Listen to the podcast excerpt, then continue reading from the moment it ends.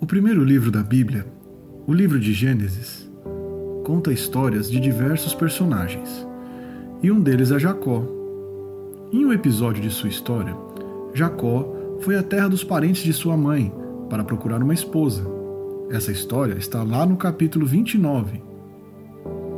E chegando próximo à cidade, avistou um poço.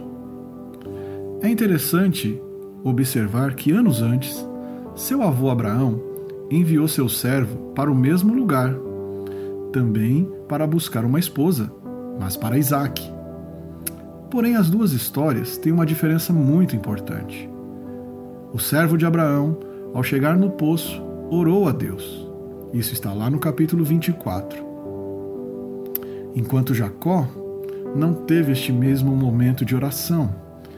E ao comparar o desfecho das duas histórias, percebemos que o servo de Abraão teve bom êxito em sua jornada. Jacó, porém, sofreu por 21 anos para conseguir sair com sua família daquele lugar. Aqui temos então um ensinamento simples e direto ao comparar as duas mensagens. Qual é este ensino? O relacionamento com Deus, através da oração, é a única maneira de conduzirmos nossa vida debaixo do direcionamento seguro do Senhor e assim termos o alívio e refrigério para a alma. O ensinamento é simples, mas é vital, porque a alma sem a presença de Deus é semelhante ao corpo sem alimento, fica fraca e sujeita às intempéries do mundo. E o peso que sentimos muitas vezes é devido às decisões erradas que tomamos. Mas dizer busque a Deus para uma pessoa que já está cansada parece ser mais um peso sendo colocado em seus ombros, mais uma coisa a se fazer. Meu irmão, minha irmã, creia, é exatamente o contrário. De repente, você está ouvindo essa mensagem e pensando que, na verdade, aquela pessoa que convive com você é quem está sem direção e com a alma seca.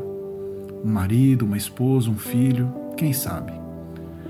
E neste momento, você imagina que ele ou ela é que deveriam estar ouvindo tudo isso.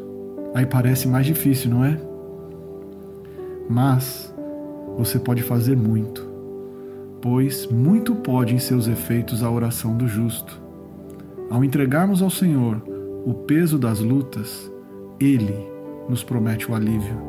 E quão revigorante para a nossa fé é quando vemos nossas batalhas sendo vencidas através da oração. Podemos então dizer com convicção que foi a boa mão de Deus que veio em nosso favor. E isso gera em nós esperança. Mas, assim como nos filmes de aventura, há uma parte do caminho que o aventureiro deve atravessar sozinho.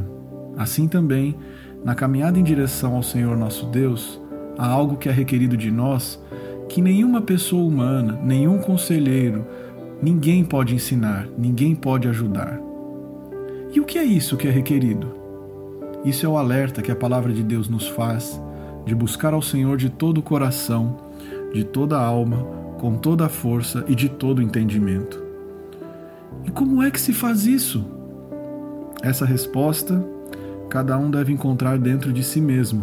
Não há uma fórmula ou uma receita mas vale a pena ser determinado e perseverar em atravessar essa etapa do caminho, pois do outro lado está o melhor dos guias, o Espírito Santo de Deus, que nos conduz ao maior dos tesouros que aventureiro nenhum jamais encontrou, que é a presença dele mesmo, do próprio Deus.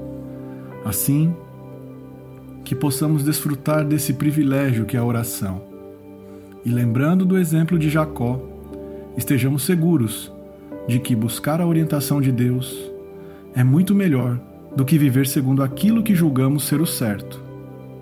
Deixe o Senhor guiar sua vida e experimente o alívio que somente Ele pode dar.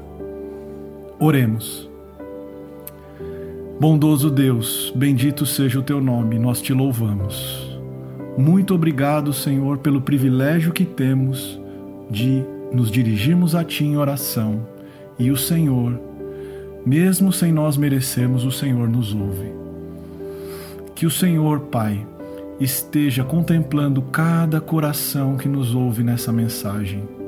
Passamos momentos difíceis nesse período de pandemia. E quão importante é para nós mantermos, muito mais agora nos dias difíceis, o relacionamento contigo. Que o teu Espírito Santo nos guie, nos conduza e nos dê o alívio que o Senhor promete na tua palavra. Já te agradecemos em nome de Jesus. Amém.